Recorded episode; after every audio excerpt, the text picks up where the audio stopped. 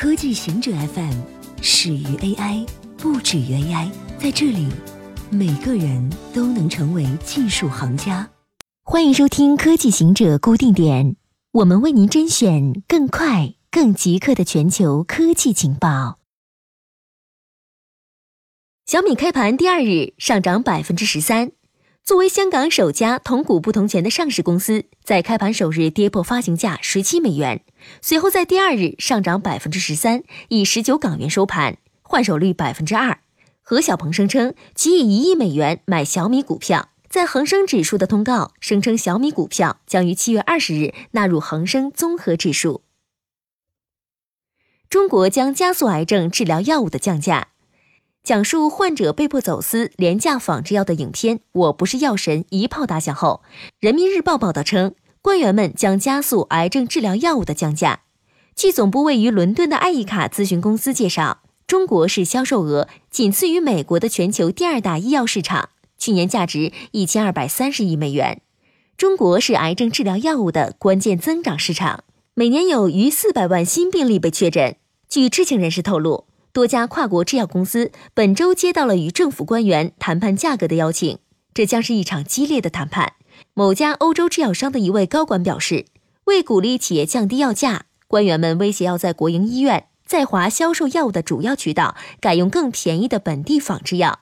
但对跨国公司来说，积极的一面是官方也加快了对新药物的审批。泰国称，埃隆·马斯克的迷你潜水艇不实用，不会使用。特斯拉 CEO 艾伦·马斯克周一晚上飞赴泰国，捐出了由他的工程师设计的迷你潜水艇，以帮助营救困在洞穴内将近二十天的少年和他们的教练。目前，泰国当局已经营救出了八名少年，还有四名少年和他们的教练被困在洞穴内。负责营救泰国官员表示，迷你潜水艇不实用。该官员称，马斯克的设备从技术上说是复杂而先进，但他不会在这次营救任务中使用。半数 ICU 在令牌销售完四个月内死亡。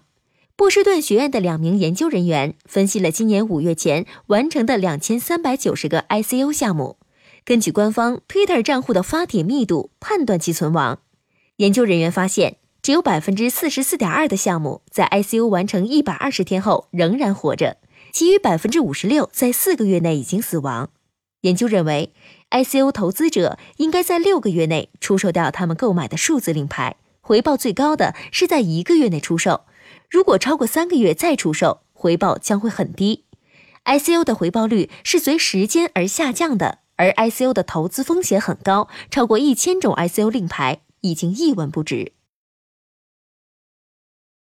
Steam 是少数在中国取得成功的美国服务。《绝地求生》是去年的现象级游戏，在中国非常受欢迎，超过三分之一的玩家是中国玩家，而中国玩家是通过 Steam 这个美国公司 Valve 运营的游戏平台接触到《绝地求生》的。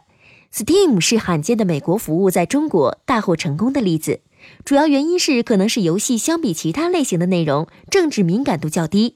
尽管如此，Steam 的运营在中国也不是那么一帆风顺，其服务多次出现访问问题。至今，社区网站的访问仍然没有解禁。Steam 上有大量没有获得中国批准的游戏，其中包括《侠盗猎车 V》和基于《十三号星期五》和《行尸走肉》系列的恐怖游戏。以上就是今天所有的情报内容，本期节目就到这里。固定时间，固定地点，小顾和您下期见。